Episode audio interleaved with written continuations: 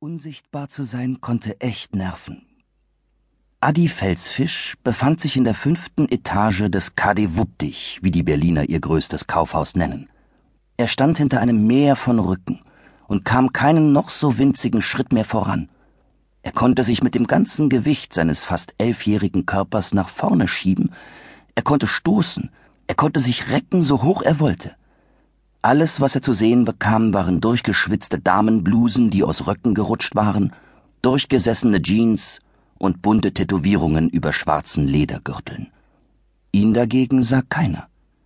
Das war auch schlecht möglich, denn welcher Erwachsene guckt schon mit dem Bauchnabel und dann auch noch nach hinten? Und schreien hilft hier auch nicht, dachte Adi. Es hätte nämlich niemand gehört, weil jedes der Wesen vor ihm selbst schon schrie oder vielmehr kreischte, in die Höhe sprang, mit den Armen wedelte und mit aller Macht nach vorne drängelte. Dahin, wo Adi auch hin wollte. Denn dort saß Spidey persönlich, gab Autogramme und verteilte kostenlose DVDs seines neuesten Films Dunkle Drachenbrut. Adi ballte die Fäuste und versuchte es mit dem letzten Trick. Er holte mit dem rechten Bein aus und stieß dann sein spitzes Knie von hinten in die Kniekehle direkt vor ihm. Ja, das klappte. Die ältere Dame im lila Kostüm, die vor ihm stand wie ein Felsen im Meer, fuhr herum und machte eine kleine Lücke frei. Adi wollte sich schon an ihr vorbeizwängen, als sie plötzlich Luft holte und dabei ihren Bauch so dick aufpumpte, dass die Lücke im selben Augenblick wieder zu war und Adi gegen den Bauch der Dame knallte. Mit rotem Kopf fauchte ihn das lila Schreckgespenst an.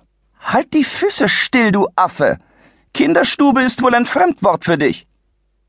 Adi starrte in das geschminkte Gesicht über sich. Wenn er ehrlich war, hatte er das Wort Kinderstube tatsächlich noch nie gehört. Hatte das was mit Puppenstube zu tun? Und wenn ja, was sollte es bedeuten? Keine Ahnung, sagte er deswegen sicherheitshalber. Aber ich muss da durch. Sie kommen mir sowieso nicht weiter. Aber ich bin kleiner als Sie. Ich schaffe es bis zur Bühne, wenn Sie mich durchlassen. Dann hat wenigstens einer von uns Erfolg und bekommt sein Autogramm. Sein Vater wäre stolz auf ihn gewesen. So geschliffen und überzeugend drückte sich Adi nur selten aus. Doch leider fand das die Frau in Lila gar nicht. Ach nee, kreischte sie und schlug knallend die Hände zusammen. Er muss da durch. Hör mal, Bürschchen, halt ja die Hufe still, ich bin vor dir dran, und da bleibe ich auch und ich will dich nicht nochmal zwischen den Beinen haben. Und damit drehte sie sich wieder um und streckte Adi ihren Allerwertesten entgegen wie einen seidenumschlungenen lila Felsen. Adi stöhnte verzweifelt auf. Er würde nie an die Drachenbrut-DVD mit echtem Autogramm kommen, wenn ihm jetzt nicht irgendetwas Geniales einfiel. In diesem Moment piekte ihm jemand von hinten einen Zeigefinger in die Hüfte. Hallo, kannst du mal bitte zur Seite gehen? Adi fuhr herum. Bitte mal kurz zur Seite. Vor Adi stand ein Junge mit türkisgrauen Augen und glattem schwarzem Haar, das ihm an der Stirn klebte. Er trug ein buntes T-Shirt und lächelte höflich. Hast du sie nicht mehr alle? fragte ihn Adi. Entschuldige, aber du blockierst den Weg. Ich blockiere überhaupt nichts, erklärte Adi unwirsch. Da ist zu. Der lila Hintern. Und außerdem bin ich vor dir. Aber siehst du denn den Weg nicht? Der Junge zeigte nach vorne. Da geht es weiter. Adi sah wirklich keinen Weg. Aber der Junge ließ sich auf alle Viere nieder und steckte den Kopf zwischen den Beinen des lila Schreckgespenstes durch. Im selben Moment passierte genau das, was Adi erwartet hatte.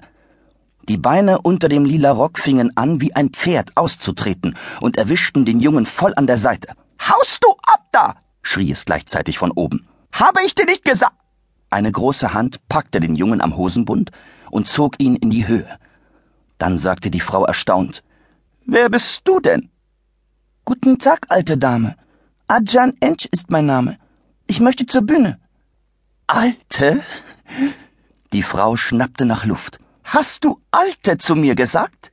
Gibt es denn gar keinen Anstand mehr unter der Jugend? Aber ich sage dir was, Jungchen. Du fühlst dich gleich alt. Und zur Bühne wollen wir hier alle. Nur war ich vor dir hier und du drängelst dich nicht vor. Aber der Weg. Weg? Da ist kein Weg. Das ist eine Schlange, du Naseweiß. Also stell dich gefälligst hinten an. Adi grinste noch etwas breiter. Doch zu seinem Erstaunen gab der